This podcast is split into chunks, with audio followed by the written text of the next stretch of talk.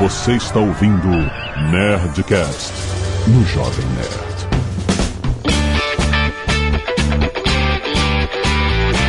Landa, landa, landa, nerds! Aqui é Alexandre Antônio Jovem Nerd. Às vezes a gente ganha, às vezes a gente aprende. Aqui é Sandro Magaldi do meusucesso.com. Não existe inovação sem fracasso. Aqui é o Azagal e eu não falho. Infalível. Ah, caraca! Excelente. E é modesto. Tá bom, modesto. Sempre, sempre. Muito bem, nerds, estamos aqui em mais um Nerdcast Empreendedor. Dessa vez com o Sandro Flávio, não pôde vir gravar hoje, mas nós vamos falar sobre um assunto interessantíssimo que é o fracasso. Ou a cultura do fracasso, não sei. O que existe de aprendizado no fracasso e o que é só mimimi. E o que, que é glorificação do fracasso? Do fracasso também Exatamente. existe, exatamente. Eu quero conversar sobre isso, eu quero ver o que o Sandro tem a nos dizer, certo?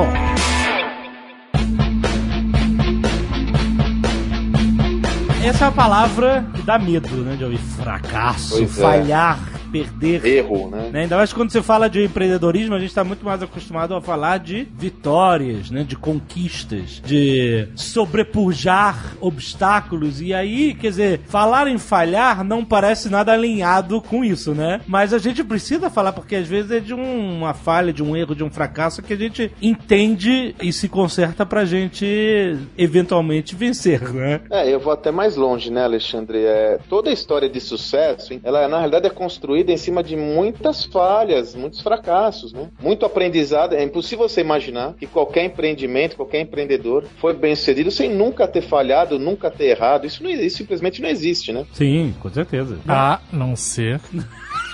Que seja. o- é, exatamente. Caraca, sempre, tem, sempre tem uma exceção, né, David? Isso que, é, isso que é de ficar animado e motivado, né?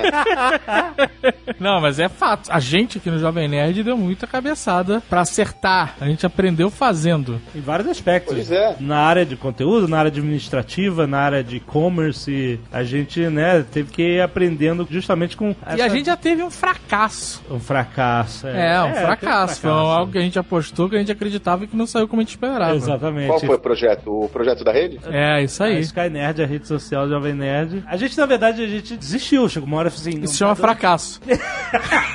Então, é, sim, Isso é um tudo bem. Ela, fra- é, não, realmente, se ela não tá bem sucedida, ela tá fora do ar, ela fracassou. Então, mas vocês sabem que é interessante isso, né, Alexandre? A história do fracasso, ela ficou muito evidente e se evidencia muito na cultura do Vale do Silício, né? Nós já comentamos aqui, nós produzimos uma série sobre o Vale do Silício e são seis capítulos. E o último capítulo a gente fala exatamente sobre essa cultura do fracasso. E uma visão clara que existe é assim: mais importante do que tudo é enxergar o fracasso como um processo de aprendizagem e tem aquela história do fail fast, né? Que é do falhar rápido, né? Aprender rápido, aprender com o erro e partir para próximo. O grande problema é quando você não enxerga que aquele modelo ele não é um modelo que tem que ser alterado, tem que ser pivotado, tem que ser substituído e insiste no erro, né? De fato, né? E aí que é difícil, cara, é muito difícil. Porque, e a gente já falou sobre isso da primeira aqui do Nerdcast Empreendedor, e o Flávio ressaltou muito bem, tentando entender a diferença da pessoa ser teimosa ou persistente, né? Persistente, exatamente. Se você ficar tentando, tentando, tentando conseguir, é isso que define o persistente do teimoso, do cara que tenta, tenta, tenta e falha. E aí, se o cara não consegue, ele é só um teimoso e não persistente. Mas, na verdade, o Flávio colocou em, em uma linguagem figurativa muito bem a- o, o negócio de você plantar uma semente no asfalto, né? Ou seja, você tá tentando fazer com que cresça ali um negócio que não dá, não, não vai rolar. Pode É. até acontecer, mas é muito raro, né? É. Muito Se você raro. tiver um- uma rachadura com um pouquinho de terra, né, ambiente, aí sim seria teimosia você querer plantar feijão no asfalto e querer que ele cresça, né? É, essa é a visão, né, Alexandre? Essa visão do todo, né, cara? A importância de você enxergar todo o entorno para ver que aquilo realmente não é promissor e é necessário você mudar de caminho, né? Sabe que eu gosto muito de uma frase, essas visões, né, de grandes inovadores, grandes inventores, pessoas que mudaram o rumo da humanidade, né? Não sei se vocês se recordam do Thomas Edison. O Thomas Edison, antes dele chegar na fórmula da lâmpada elétrica, na solução da lâmpada elétrica,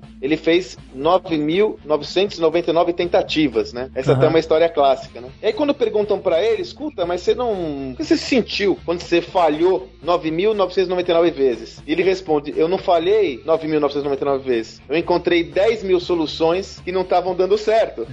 É Ou seja, quando ele chegou na solução, foi proveniente de todas as 9 mil chances lá atrás, é cara. Claro, claro. É uma claro. evolução, né? Com certeza, com certeza. Por isso que é, é muito importante a gente ter a cabeça, sabe, uma visão racional do que está acontecendo com as nossas tentativas e erros, para você tentar analisar por que que está acontecendo. Nem que seja no fato de você anotar quais foram as condições que o seu projeto enfrentou quando ele foi fracassado. Ou seja, ele foi feito com pressa, ele foi feito com pouca grana, ele não foi visto pelo público que deveria ser visto. É interessante anotar isso para você poder fazer uma análise científica do seu. Diagnóstico. Né? Exatamente. Quando você soma mais de um fracasso ou várias tentativas frustradas, você tem mais informação ainda para te apontar para o lado certo. Né? Não, não há Se você tiver isso anotado, aí que é ser persistente não teimoso, né? Você não vai tentar fazer várias vezes a mesma coisa esperando resultados diferentes. É burrice. Agora, você sabe, Alexandre, tem uma história muito interessante ao estudar essa cultura do vale, uhum. a cultura do, do fail fast e tal. Existe muita gente que entende errado isso e vai por um caminho também que não é adequado, que é a celebração, né? A, a glorificação do fracasso, né? É como se fracassar, quer dizer, como se eu abrisse o negócio para fracassar. E não é exatamente isso. Isso também é um caminho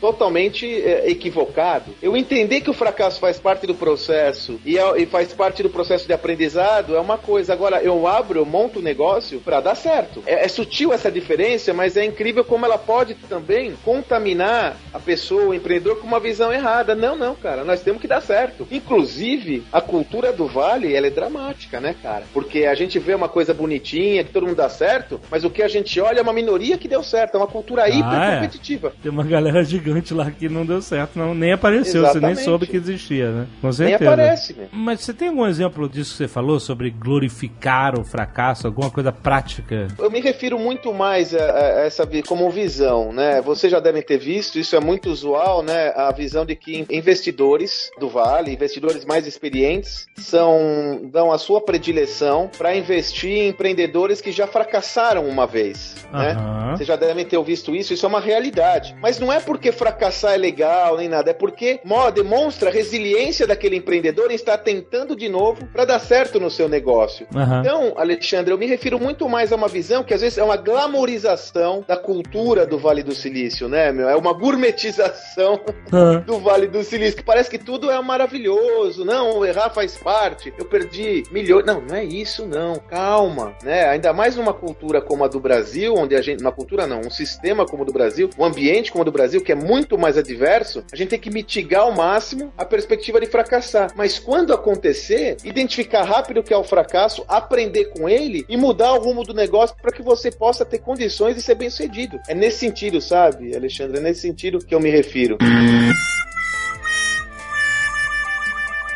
Fala mais sobre o Fail Fast. Eu nem sabia que existia um termo pra isso. É, e é bem popular. Eu conheço o termo Grow Fast lá do Jeff Bezos, que é assim, que negócio cresce rápido e depois você se ajusta, depois você conserta as paradas. O importante é crescer com rapidez, né? Eu diria que até tá no mesmo contexto, né? Porque o processo de crescimento, ele, ainda mais no processo de crescimento rápido, ele vai envolver testes, né? Sim. A, a visão do Fail Fast, ela tá muito relacionada à visão da experimentação. Todo empreendimento novo é uma tese Né? Quando uhum. vocês começaram o, o Jovem Nerd, quando vocês começaram, por exemplo, a ideia do podcast era uma tese. Sobretudo, no momento que vocês começaram, não havia referências, né? Uhum. Então, será que eu vou conseguir ganhar dinheiro com o podcast? Será que eu vou ter ouvinte? Será que eu vou ter patrocinador? Tudo isso é uma tese. É uma crença que você desenvolve, coloca no ar, recebe os outputs e aí sim você vai ver se essa tese é válida ou não. Sim. A essência de um empreendimento é que ele é uma tese. Então, se ele é uma tese, eu tenho que fazer várias experimentações até chegar ao modelo pelo final. Quantas mudanças vocês, que são jovens empreendedores maduros com o negócio de vocês, quantas mudanças vocês já fizeram no negócio original de vocês, gente? É o mesmo negócio? Não, é um negócio completamente diferente. Sim. E ele foi evoluindo à base do quê? De experimentações. Então a ideia do Fail Fast é experimenta, coloca no ar sua tese, valida, tá errado? Para, muda, até você falar, opa, opa, opa, é esse modelo, eu tô conseguindo gerar receita, tem gente pagando pelo meu negócio, eu tô conseguindo gerar receita recorrente, ou seja, pagou uma vez, pagou duas vezes os clientes estão satisfeitos, esse é um modelo virtuoso. Acelera e aí entra, Alexandre, na ideia do Grow Fast. Achei o modelo, aí pisa no acelerador, acelera e continua no processo de novas experimentações. Então o Fail Fast, a base do Fail Fast é experimento novas soluções, apreendo com elas, coloco no ar o modelo, tá errado?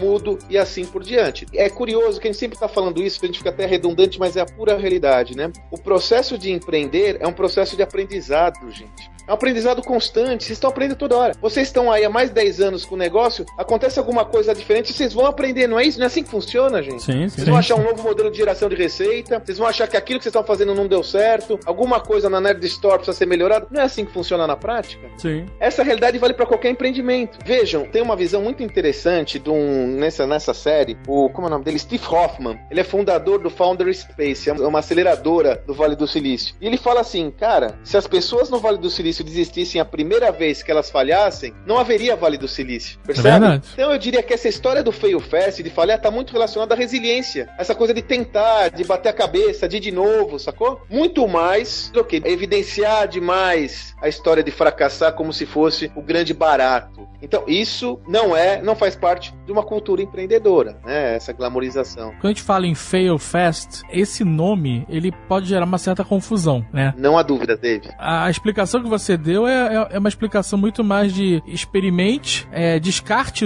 as falhas, né? E aposte no modelo que funciona. Tá dando certo. É, Exatamente, cara. E- mas existe, não sei se existe fora do Brasil, porque eu não vivo a cultura de lá, vivo a cultura daqui, aonde existe uma glamorização do fracasso, né? Não é a pessoa que não chega lá, que não consegue, que morre na praia, ela às vezes é- ela é muito mais valorizada e existe um, um coitadismo em cima dela do que a pessoa que consegue vencer, vamos dizer assim, consegue alcançar seus objetivos, né? É, então, aí você traz um outro elemento, né? Que esse daí que você traz, eu diria que não tá relacionado. tá muito mais relacionado a uma cultura nossa, né? Uma cultura brasileira, do que especificamente uma cultura empreendedora. Sim, sim, com Unidos, certeza. do- Que é assim, que é a história do vitimismo, né? Que é você entender que o processo de fracasso não é um processo de aprendizado e de repente se vitimizar com aquela história, ah, puxa, eu fiz, não deu certo, eu sou um coitadinho, coitado de mim, passa a mão na cabeça, ah, meu Deus do céu, não é? Isso você tá certo, né? É uma visão cultural, talvez um traço de uma cultura em evolução que não entende que o vitimismo, ele é o contraponto ao protagonismo. Ou seja, na medida em que eu me vitimizo por não chegar a determinado objetivo, alcançar determinado objetivo, eu tô me desempoderando, porque a mensagem que eu dou a mim mesmo é que eu não sou capaz. Então, é, mas é, puxa, eu fiz e não consegui. Na realidade, a gente tem que analisar o que deu errado e buscar um caminho para dar certo. Mas você acha que eu, eu já vi muitas pessoas fazerem, quando elas estão nesse papel de se vitimizar, para que elas não tenham que lidar com o eu não sou capaz, elas culpam algum outro fator. Agentes externos que Agentes não estariam no controle dela, né? Não é, não? Ah, eu não consegui. Mas isso é um fracasso independente. Quando você tem uma startup fora do Brasil, vamos supor, e ela falhou por motivo X, esse motivo muitas vezes não é do seu controle. E aí? Você vai. Então, David, é exatamente isso. Agora, se você colocar a culpa num vetor externo e não aprender com o erro, porque veja bem, se você coloca a culpa em outro elemento, você não vai aprender com aquilo. Você já vai ter a explicação. Exato, Ah, o problema é foi, cara, você não vai conseguir evoluir, você não vai conseguir amadurecer. Por isso que resiliência é um outro termo legal, né? Resiliência é a capacidade de você lidar com a adversidade e voltar a ter a sua posição natural. Quer dizer, aconteceu, como eu vou dar o meu passo necessário para superar esse obstáculo, né? A gente, pô, a gente tem aquele caso que eu já comentei com vocês, do um grande amigo que virou amigo, o, o empreendedor Utai, da GOK, né? Que é o Aham. vietnamita que foi preso em campo de concentração, depois ele ficou, foi um naufrágio em alto mar, depois ele chega na Praça da Sé com 50 dólares no bolso sem falar uma palavra em português. É óbvio que as adversidades são enormes, mas ele foi resiliente para entender que as adversidades fazem parte do caminho, ele tem que encontrar uma referência ali. Se ele ficar pensando, ah, eu não vou conseguir porque eu não falo português, eu não vou conseguir porque eu sou do Vietnã, eu não vou conseguir. por-" Meu, ele não conseguiria chegar onde chegou. Então, a essência de lidar com o chamado fracasso ou erro é justamente o nível de consciência que você tem que assumir as rédeas desse processo e encontrar caminhos. Veja, eu não estou sendo aqui injusto, hipócrita, ingênuo em falar que as adversidades não existem, né? Pelo amor de Deus. Elas existem, estão aí e, e são muito práticas, né? Muito reais. Que a gente tem que entender que elas estão postas e encontrar formas para superá-las. Uai, né? O que, que eu posso fazer nesse contexto? O que está ao meu alcance para mudar esse contexto, né? Então, a, a falha está nesse enquadramento. Eu mesmo tive esse tipo de pensamento lá no início, antes do Jovem Nerd ser um negócio mesmo e tal, não sei o quê. E olha só a armadilha que você cai. Eu, eu ficava pensando assim, caramba, a gente fala de coisa nerd no Brasil e o mercado aqui é muito pequeno. Assim, isso isso na, naquela parte de você sonhar dar certo, né? A gente Exatamente, não tinha ainda virado um business. Aí eu, e eu pensava assim, poxa, se a gente fizesse o que a gente faz, só que nos Estados Unidos, por exemplo, é. onde o mercado nerd é muito maior do que aqui, a gente já teria dado certo, né? E aí imagina se eu tivesse permanecido com esse Exato. culpando um agente externo que é o fato do mercado nerd no Brasil, esse interesse, né, pelo que a gente gosta ser pequeno na época, isso lá para 2003, 2004. Imagina se tivesse sido uma constância. Ah, não, nunca vai dar certo e tal. Quer dizer, a gente por cima conseguiu desaprender a pensar assim e passou por cima disso, entendeu? Você vê, a gente tem um exemplo aqui dentro, entendeu? Bom, é legal isso que você falou, né, Alexandre? Eu diria que talvez muitas vezes o nosso maior desafio é desaprender aquilo que a gente sabe do que aprender coisas novas, né? É, Porque às não, vezes a gente tá preso a uns modelos mentais, meu caro, que não vão levar a gente a lugar nenhum. Você tá colocando, eu tava lembrando, o estudo de caso do meu acesso que a gente tá finalizando agora em julho é do Rony Mesler da Reserva. A Reserva é aquela marca do pica-pau, enfim, uma marca que cresceu muito rapidamente, né? São 10 anos, ela já é uma das marcas líderes aqui no Brasil. E quando eu perguntamos, quando eu perguntei para ele, escuta, quais são os motivos de sucesso que fizeram você chegar aqui? Um dos motivos, sabe o que ele falou? Sabe qual é o motivo, Sandra? Quando eu comecei a fazer moda para homem no Brasil, todo mundo falava que não era para eu fazer moda para homem porque ninguém ia comprar. O homem não gosta de moda, o homem é muito prático, ninguém ganha dinheiro no Brasil fazendo moda para homem. Uhum. Eu acreditei que não era possível, suplantei essa argumentação e aí cheguei no mercado que não tinha competidores, porque todo mundo acreditava. pois é, percebe, cara? Pois a mesma é. coisa que você tá colocando, cara. É, tipo isso mesmo. São esses armadilhas que a gente tem, né, cara? Esses bloqueios mentais que podem fazer com que a gente perca a perspectiva de encontrar grandes oportunidades de negócio. O que é isso além de um puro bloqueio mental? É, cara. Não era verdade, é. entendeu? Mindset. Ok, o mercado internacional nerd é muito maior, óbvio, beleza. Mas não quer dizer que o meu, o meu negócio simplesmente não pode existir aqui, claro. entendeu? E não pode fazer sucesso aqui, entendeu? Com a sua proporção. Até porque nos Estados Unidos seguramente tem muito mais competidor do que aqui que você desbravar o mercado, né, Alexandre? Exatamente. Lá, é, lá o mercado é grande, mas, cara, é mar de tubarão. Tem muita gente. Cada situação tem os seus obstáculos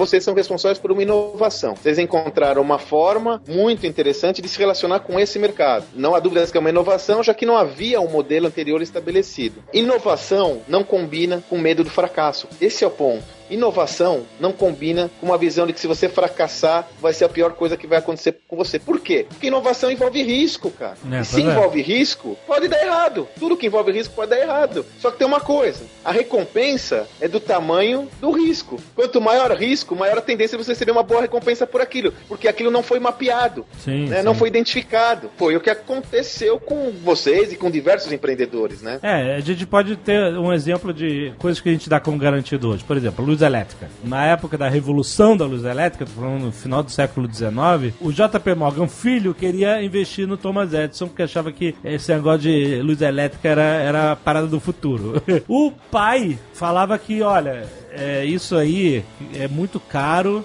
é, é, impressionante, com certeza, mas ele não é prático e não é escalável. É muito caro. Isso, esse negócio de luz elétrica você vai ver mais em feiras, em, sabe, em eventos especiais. Imagina você passar isso na, na casa de todas as pessoas, fiação, estações elétricas pela cidade inteira, exatamente. geradores e tal. Isso é impossível. Você vai torrar o nosso dinheiro investindo nessa porra. E quer dizer, era realmente, se você parar a pensar, numa época em que você só tinha luz a gás e tal na rua e tal, você, e luz elétrica apareceu uma coisa completamente nova, carisma, etc. Você fala, puta, é impossível você escalar isso. Mas você não sabe o que vai acontecer no futuro. Ainda mais naquela época, esse negócio da tecnologia ficar mais barato com o tempo, né? Mais prática, mais barata. É, mas isso acontece em tudo. O Bill Gates não acreditou na internet. No início, o Bill Gates achou que a internet então, ia. O Bill Gates teve essa mesma visão pela internet no início. Ele falou que era, ah, é muito impressionante, é legal, mas como escalar isso para todas as casas? Ele também não é ele achava que não ia, não ia muito pra frente, não. Ele... É, mas ele errou aí e mudou o Depois mudou, dele. claro que mudou, porque ele é, soube aprender, como, né? falar, não, eu estava errado e é isso aí, cara. A gente tem que investir nisso. É, a, a, gente tem, pois é, né, Alexandre, nessa linha, né, a gente tem a história do Steve Jobs, cara. Creio que é a maior referência da falha, como reconhecer, voltar, se reinventar e pronto, né, cara? Sim, Porque, sim. na realidade, se fala muito na demissão do Steve Jobs, na- no retorno dele, mas a Apple não estava indo bem a despeito disso tudo, né, cara? Né? A Apple só tinha um produto nichado, ela não tinha encontrado o mercado de massa de novo. Foi quando ele voltou e veio com a ideia, primeiro lá do, do iPod, depois, sobretudo, não a ideia do produto iPod, mas da ideia da portabilidade de conteúdo, a portabilidade de tudo isso, que se transformou no que se transformou, né, meu? É. Mas se ele não tivesse a capacidade de se reinventar, de aprender com erro, de trazer essa oportunidade para a própria organização, talvez a gente não tivesse essa reinvenção, né? É, pois é, e eles estavam falando justamente, eu vi o Steve Jobs falando sobre isso num documentário sobre a Pixar, olha aí. O Steve Jobs, né, ele foi dono da Pixar durante um, um tempão e graças a ele que o negócio sobreviveu e, e revolucionou o mundo da animação computação gráfica. Mas então, o que acontece? Eles falam assim, quando uma empresa explode com um primeiro produto, é muito fácil você ver casos em que o segundo produto falha. É, boa. Porque isso aconteceu com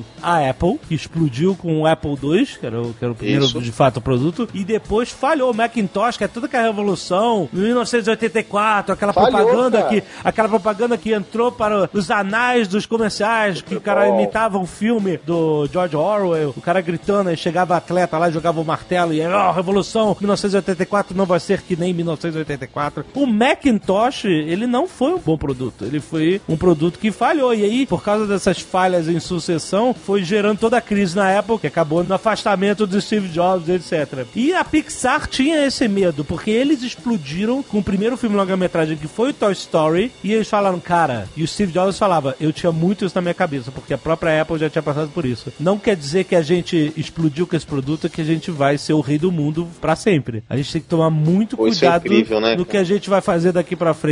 Nós somos uma locomotiva puxando uma galera. Se a gente descarrilhar, todo mundo atrás descarrilha junto, entendeu? Bem sacado isso, viu, Alexandre? Por que, que isso acontece? Né? Seguramente porque existe uma, ten- uma tendência de qualquer empreendedora, ah, nossa, se apaixonar pela solução, né, cara? Sim. E achar que ela vai funcionar sempre, né? Exatamente, cara. Às vezes, daqui a dois anos não é. Mudou tudo, cara. Mudou tudo e aquele negócio que era genial dois anos atrás não é mais. É Tanto que a Apple hoje ela não é mais o sinônimo de inovação que ela era há cinco anos atrás. É, já mudou o panorama de novo, exatamente. E aí a gente fala que saudades Steve Jobs. É.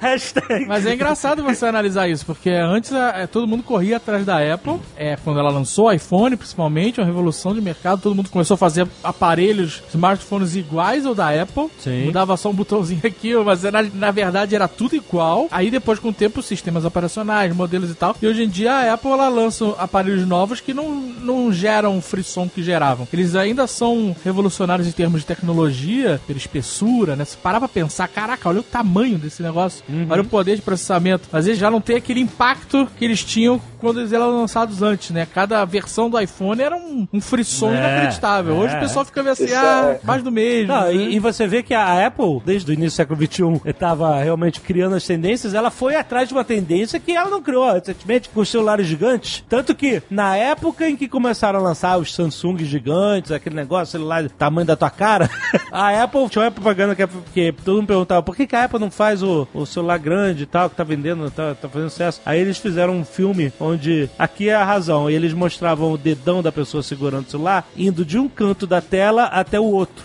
Ou seja, nós fazemos o celular do tamanho certo para a sua mão, para o seu dedão alcançar todos os pontos da tela, né? Depois, bullshit, nós vamos fazer celulares gigantes porque vende pra caraca isso, entendeu? Eles tiveram que voltar atrás e reconhecer e seguir o mercado, né? E você sabe, Alexandre David, existem alguns estudos que mostram muito desse desafio das organizações, quando elas começam a ficar muito grandes, como elas perdem a capacidade de inovar. Por quê? Porque elas ficam mais medrosas. Hum, Exato. Começa a ter muito mais a perder, né? Você imagine, quando o Steve Jobs voltou pra Apple, que a situação estava muito crítica da Apple. Eu não me recordo se era uma Fast Company, aquela revista americana, ou se era uma revista que fez muito sucesso lá na, na época do boom da internet, a Business to All. Mas eu me recordo que havia uma capa que dizia o seguinte: era assim, era uma foto do iPod na época, e falava: será que essa maquininha vai salvar a Apple? Aham. Porque a Apple tava numa situação muito ruim. Salvou, salvou.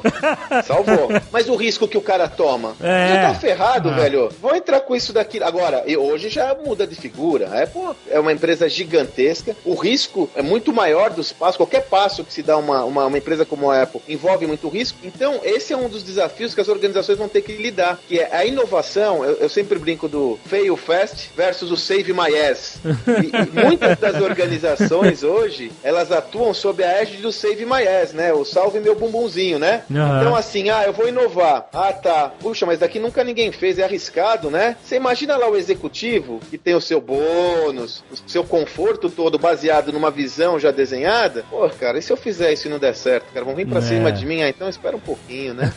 Então, quanto mais a empresa fica grande, maior é o desafio da inovação, porque ela tende a ser mais medrosa, né? Porque os riscos são maiores. Isso também explica um pouco o comportamento de executivos mais velhos, de idade, e executivos mais novos, né? O cara mais velho, a tendência é que ele seja um pouco mais acomodado, que ele não queira inovar muito, ele não tem esse speed, ele quer mais é garantir o bônus, como você tá falando aí. É. E o cara mais novo, que tem menos a perder, ele tem mais garra de botar as coisas em risco, né? É, Davis, daí eu acho que tem a ver com muito mais do que com mindsets, quer dizer, um mindset é, novo, dessa nova geração, onde as coisas mudam muito rapidamente. Como vocês disseram, o Alexandre falou em dois anos, eu diria que menos. Às vezes, seis meses, você perde todo o seu negócio se você não perceber os movimentos do ambiente, que muda muito rapidamente do que uma outra geração que está acostumada com uma outra velocidade. Veja, eu sempre digo como exemplo, a gente fazia nas organizações na década passada planos quinquenais, né? uma visão de 50 anos de onde a empresa vai estar, um plano de marketing de 5 anos. Gente, hoje em dia, os planos de marketing, os planos de visão de negócio mudam a cada semestre, a cada mês, a cada trimestre, a cada quarter. Não dá pra você pensar em fazer um plano de 5 anos, pode ter uma visão. Agora, um plano? Às vezes uma campanha de marketing muda no meio, dependendo da resposta que as mídias sociais dão. Ô Dave, eu tava falando agora com o Rony Mesler da reserva. O Facebook tem 10 anos, gente. 10 anos. Quer dizer, o Facebook pegou mesmo aos 5 anos, cara.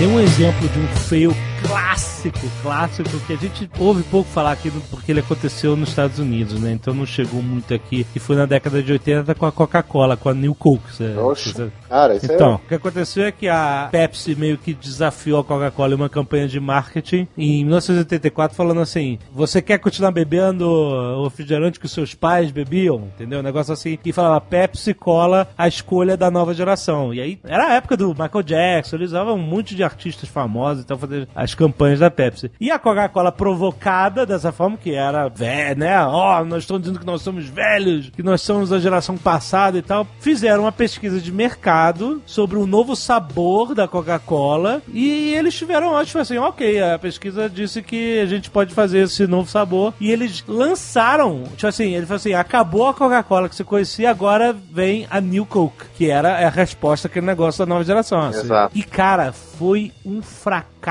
inacreditável. E não tinha nem mídias sociais na época, se tivesse, cara. Exatamente. Mas, cara, Exatamente. mas, mas caiu. Como assim? Que absurdo! Acabaram com a Coca-Cola! Cara, isso é uma merda! A pesquisa de mercado que a Coca-Cola fez antes tinha dado ok, pode fazer que as pessoas aprovaram. Quando foi pro mercado de verdade, era uma situação completamente diferente. Emergência total, né, cara? Como assim? Se fuderam mais ainda do que com, é, com a campanha da provocativa da Pepsi. E aí, pra voltar atrás, se... Voltaram atrás, cara. Não, eles voltaram, Eles lançaram mas a- eles inventaram A Coke a Classic. Coca- Coca-Cola Classic, exatamente, dizendo, olha, Exato, pra abrir duas. a Coca-Cola Classic existe, olha ela aqui e tal, não sei o que, a gente, né? É, isso aí é um exemplo de fail fast, porque foi rápido mesmo.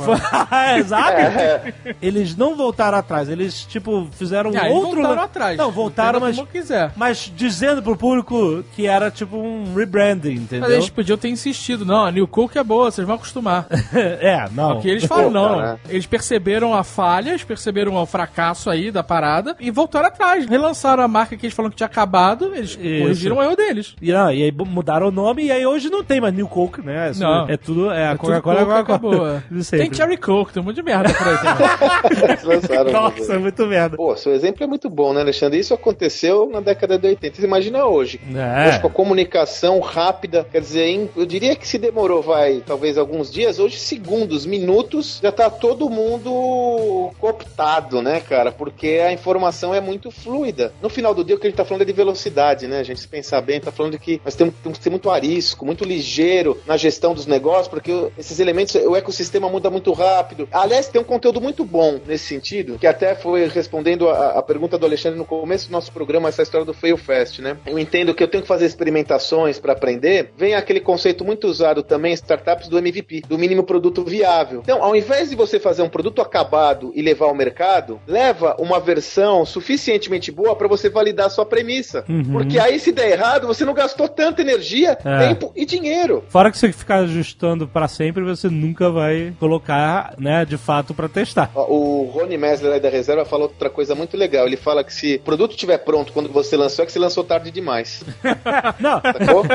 tem um outro mote dentro do Facebook que eu sei que é se funciona, está obsoleto. Exato. Você entendeu? Porque, porque no caso os caras estão lidando com, Passou do tempo. com tecnologia, ou seja, quando você lança um negócio, principalmente tecnológico, ele vem com bug, ele vem, ele dá pau aqui, dá pau aqui, fica todo mundo, o time todo con- concentrado em consertar e tal. No momento em que ele tá rodando perfeitamente, já é hora de estar trabalhando em outro. Por que, que você tá trabalhando um negócio que tá rodando perfeitamente? Isso aí já é velho, né? Entendeu? Não quer dizer que você tem que fazer um produto mal acabado sempre, mas é aquele negócio, o artista, a- os amigos ilustradores que me falam isso e os outros que estão nos escutando vão Mas entender. isso é pra qualquer coisa, na verdade. É, qualquer coisa. Qualquer um coisa. ilustrador faz um desenho, ele fala assim, acabou. Aí ele fica olhando pro desenho, fica olhando, não, peraí, eu posso dar um ajuste aqui, posso melhorar essa sombra, essa luz, essa cor. Aí pronto, acabou. Aí se ele fica olhando, não, mas eu posso fazer. Entendeu? Não acaba nunca. Nunca. Então, em algum momento você tem que falar assim, acabou e vou colocar no mundo. Não, isso, isso é verdade. Nunca, nunca acaba. Esse caso é exemplo de ilustração. Conheço caras que fazem ilustrações inacreditáveis. Sei lá, seis meses ou anos depois, eles falam ah, eu faria diferente. É. Eu já acho isso ruim. Lógico. Exato. Ou o pessoal que edita vídeo.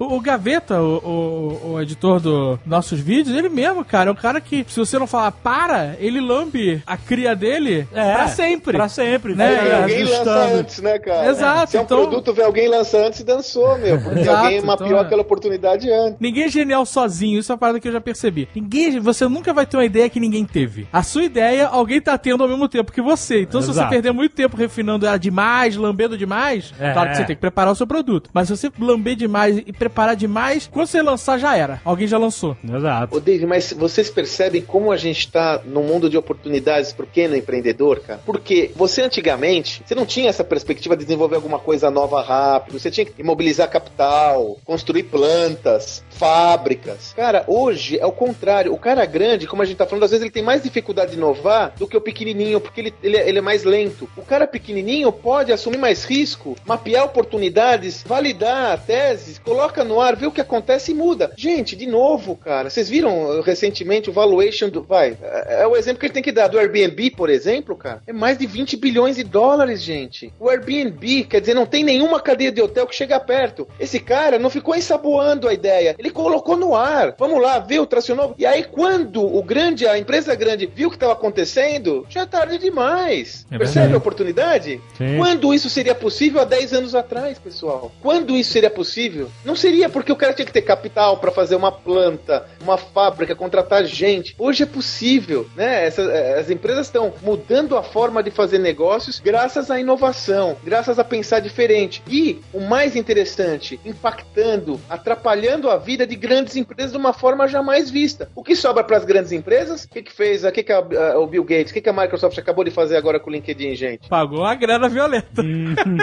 Show me the money. né? O mesmo exemplo que a gente deu. Pagou 20 bilhões, 20 e poucos bilhões, né? 20, 27 bilhões? Exatamente, compra. Vocês já pararam pra pensar que, por exemplo, é Facebook, Google, que grandes inovações fizeram esses caras? Na realidade, eles estão comprando gente nova. Vocês já pararam pra pensar isso? Direto. Comprando gente, comprando robô, comprando muita coisa aí. Comprando tudo, cara. Comprando startup pra burro. Você pega ah, startups até então inimagináveis com valuations, startups brasileiras, com valuations, valorização de mais de 200 milhões de dólares. Como tá acontecendo isso? Pela primeira vez na história dos negócios, o pequeno empreendedor tem chances de fazer uma, uma sombra grande a grandes empreendedores. E aí o que acontece? As grandes empresas não resta outra alternativa a não ser comprar os caras menores. Sim, é uma sim. baita oportunidade. Para isso eu tenho que entender que o fracasso faz parte do processo de aprendizado. Eu vou fracassar trabalhar o mindset, não se apaixonar pela cria, entender que todo projeto é uma tese, é uma hipótese que eu tenho que validar, muita resiliência para poder conseguir alcançar um lugar ao sol. Não é fácil não, ninguém tá falando que é fácil, porém, pela primeira vez possível, né? Jovens empreendedores estão mudando a forma como se faz negócio no mundo todo, inclusive no Brasil.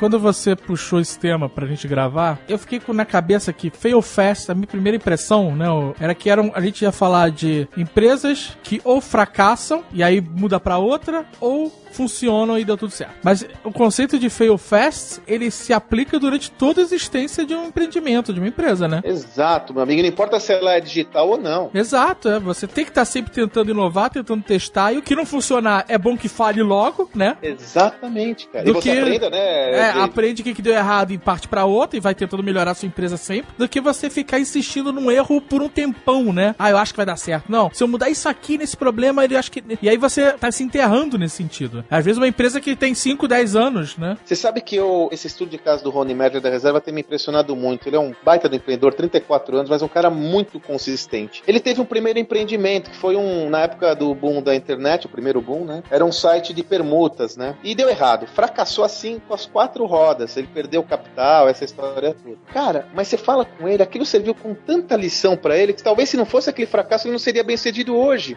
É. Por exemplo, aquele negócio que ele tinha requeria muito capital intensivo e, ele, e não, não, não dava para se financiar com capital de giro, ou seja, não dá para pagar a operação com a grana que ele tirava de cliente. Então ele tinha que ter investidor e tal. Ele ficou tão calejado que ele falou: Puxa, eu não posso ter um outro negócio que dependa de capital de giro. Então eu tenho que me financiar com a grana do meu cliente. Então quando ele lançou a reserva, olha que interessante, a reserva uma marca muito forte no varejo. Mas quando ele lançou a reserva, ele lançou no atacado, vendendo para loja multimarca. Por quê? Na loja multimarca, no atacado o cara faz o pedido, dá tempo de você, não precisa ter estoque, dá tempo de você produzir aquilo que o cara pediu com a garantia que ele vai pagar. Sabe por que ele fez isso? Por causa da experiência negativa anterior que ele teve como empreendedor. E aquela experiência negativa não deixou ele se vitimizando. Ai, não vai mais dar certo, eu não vou empreender nunca mais. Ele falou, cara, eu quero empreender. Aquilo serviu como lição para ele ser bem sucedido como ele é até hoje. Até hoje, você vai falar com o empreendedor, com ele especificamente, ele te dá referências daquilo que deu errado lá atrás. E agradece muito ter dado errado lá atrás. Ele acha que aquilo foi uma dádiva para ele, cara. É muito interessante, né? Tem um outro axioma aqui que acho que o Flávio até falou também já. A qualidade do seu time vai determinar o seu sucesso ou seu fracasso, né? Porque, como a gente já mencionou, ninguém é genial sozinho. A gente- às vezes a gente começa sozinho, mas quanto mais tempo passa e quanto mais a gente tem que crescer, a gente precisa, né, gente. de mais gente. Até mesmo para ser a muleta de, de áreas em que nós não dominamos, né? Ninguém entende de inovação, finanças, marketing, produto e e-commerce ao mesmo tempo. Nenhum cara único. Ou se entende, ele não vai ter tempo de fazer isso tudo. Vai ser o gargalo, né? É, Alexandre? ele vai ser o Pô, gargalo, exatamente. cara. E aí, cara, Gargalo. e aí você pergunta, puta, mas como é que eu acho, e a gente também já discutiu isso, como é que eu acho o time certo? Também é um sistema de tentativa e erro, mas é, É. interessante você notar o seu erro rápido.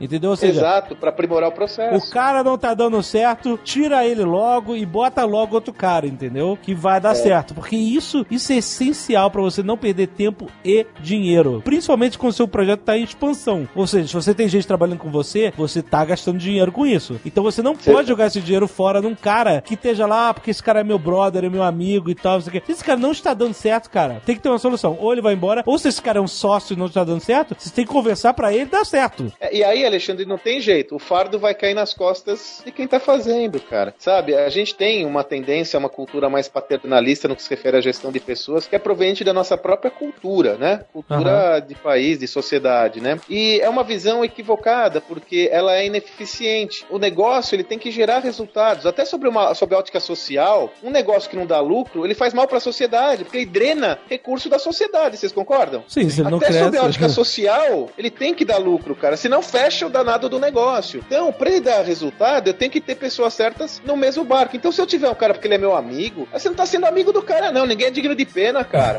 Sabe? Ah, né, meu? Você tá fazendo mal pro cara. Além de tudo, você tá fazendo mal pro cara. Tem que ser pragmático, conversar, dar feedback, achar caminho. Criar uma cultura que suporta, sobretudo, a verdade e a transparência. É de falar. Pô, a gente fala aqui de falha como se fosse a coisa mais natural do mundo, né, gente? Mas é fácil a gente reconhecer as nossas fracassos? Não, é fácil não. a gente reconhecer as nossas falhas? É Não claro é, que, né, cara? não, Não, é. não. Esse caso da Skynet foi uma parada complicada. A gente se arrastou um tempo aí até. Eu falei antes, vou dizer aqui. Falei, vamos, não tá dando Eu já certo. sabia. É, eu falei, não, tá dando certo. Jovem Nerd. Jovem Nerd, não, não, não vai dar vai Eu me certo. apeguei, me apeguei. E não é. pode se pegar, e isso É. é um aprendizado, que hoje em dia é assim, se não dá certo, eu falo logo, olha, não tá dando certo, lembra da Sky Nerd, vamos focar em outra coisa, É, sabe? porque às vezes você precisa. Aquele foco que você tá jogando nesse troço que não tá dando certo, se você aplicar em outro negócio que dá certo, pô, ele, aí esse outro Exato. negócio vai, decola, entendeu? Mas a Sky Nerd, ele foi um aprendizado pra gente, realmente. Foi um, um fracasso que, que ensinou muito pra gente, na verdade. Com certeza. Cara, isso é tão claro que vocês estão falando sobre isso agora, gente. É tão claro que quando gente- é não é a primeira vez que vocês falam sobre esse processo. Ou seja, ele marcou, né? Vocês tiraram a lição dele. Outra coisa, né? De novo é uma questão de mindset. Não foram vocês que falharam, cara. É uma ideia que não deu certo. Acontece. Se você ficar se auto-sabotando e falar, ah, eu não sou capaz, eu não. Calma. Aquela ideia que vocês foram autores e protagonizaram ela, ela não deu certo. Vamos trocar ideia, cara. É, Não é uma acontece. personificação da falha. Não, a ideia não deu certo. Será que existe outra forma dessa ideia dar certo? Ah, não, não tem. Será que existe outra ideia que vai dar certo? Lógico que tem. Sim. É um certo distanciamento, né, pessoal, Pra não ficar num, num nível muito pessoal, né, cara? De novo, nós, seres humanos, muitas vezes temos uma mania de nos auto-sabotar, né, cara? De ficar, Ah, é ui, meu Deus, né? Mas, mas eu acho que, além disso, tem essa parte, mas tem a parte do apego ao negócio. É, a Sim, cria, né? sim. Se apaixonar pela É, cria. e isso, isso é, é muito bom em vários aspectos, porque você se dedica e corre atrás e faz, faz acontecer e tal, e se orgulha daquilo, mas é ruim quando você tem que tomar uma decisão que não é tão positiva pro negócio, né?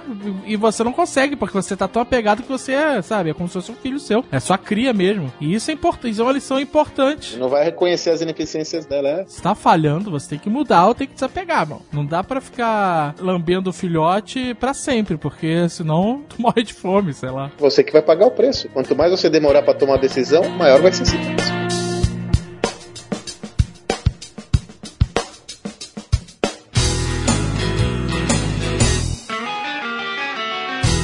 Que temos de novidades, meu sucesso.com?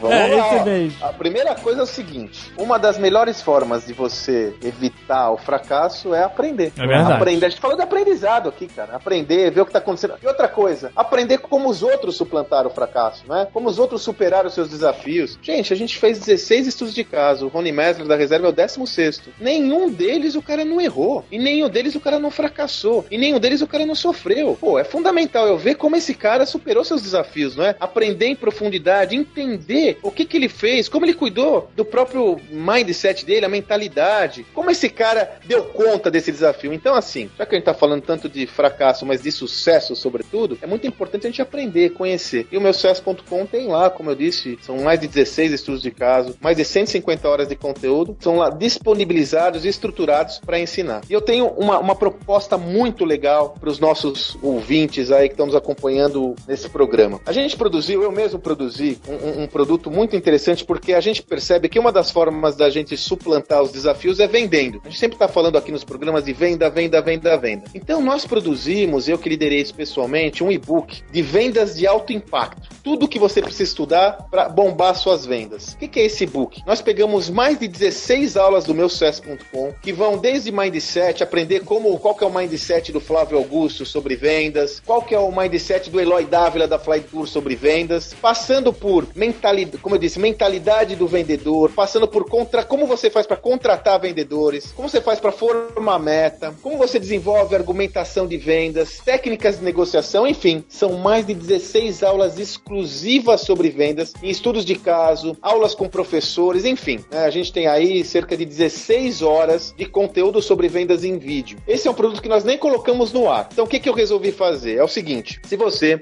efetuar a sua assinatura do meu sucesso.com agora com a gente, aqui no link que a gente está colocando, o link é meusucesso.com barra Jovem Nerd. Se você fizer a sua assinatura conosco agora, você vai ter acesso a esse produto exclusivo, esse e-book sobre vendas. Né? Então, o e-book Vendas de Alto Impacto, como bombar suas vendas, é um produto exclusivo com mais de 16 aulas de A a Z sobre vendas para você que está empreendendo agora, para você que já empreende, para todo mundo que desejar vender, para todo mundo que desejar incrementar, aprimorar suas competências comerciais. Esse é um produto, como eu disse, ele é inédito, exclusivo que eu vou estar oferecendo agora aqui para o nosso ouvinte. Só que tem um detalhe: como ele é inédito, como ele é exclusivo, a gente tem um prazo de validade para essa ação. Então você aí, você vai ter até o dia 4 do 7, né? Então o limite dessa ação é dia 4 do 7, às 23h59, para ter acesso a esse book. É só efetivar sua assinatura, meusucesso.com são 75 reais por mês, é pouco mais do que 2 reais por dia. Você vai ter acesso a todo o nosso repositório de conteúdo, são mais de 150 horas, mais de 300 aulas de A a Z, e ainda só você vai ganhar esse book exclusivo sobre vendas. É uma vitamina, né? É mais um, um, uma, uma, um estímulo que a gente está dando aí para você estar tá conosco. A gente quer muito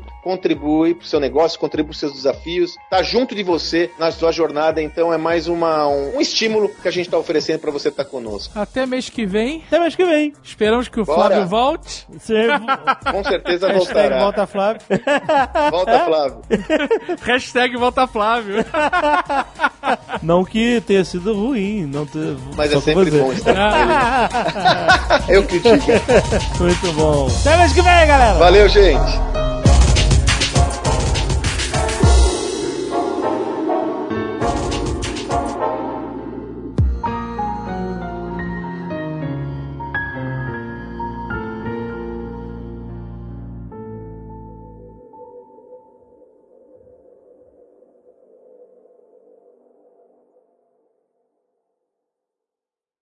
Este Nerdcast foi editado por Radiofobia, podcast e multimídia.